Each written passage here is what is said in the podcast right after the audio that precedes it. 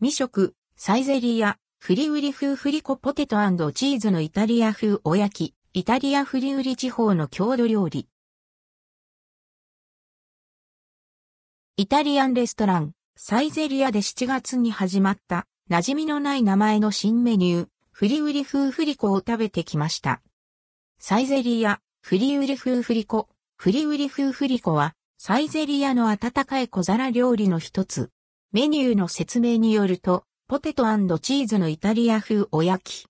冷めても美味しい、フリウリ地方の郷土料理。8月には、フリコのお祭りもあるんです。いろいろなレシピがあるけど、サイゼリアでは、ポテトチーズで、とのこと。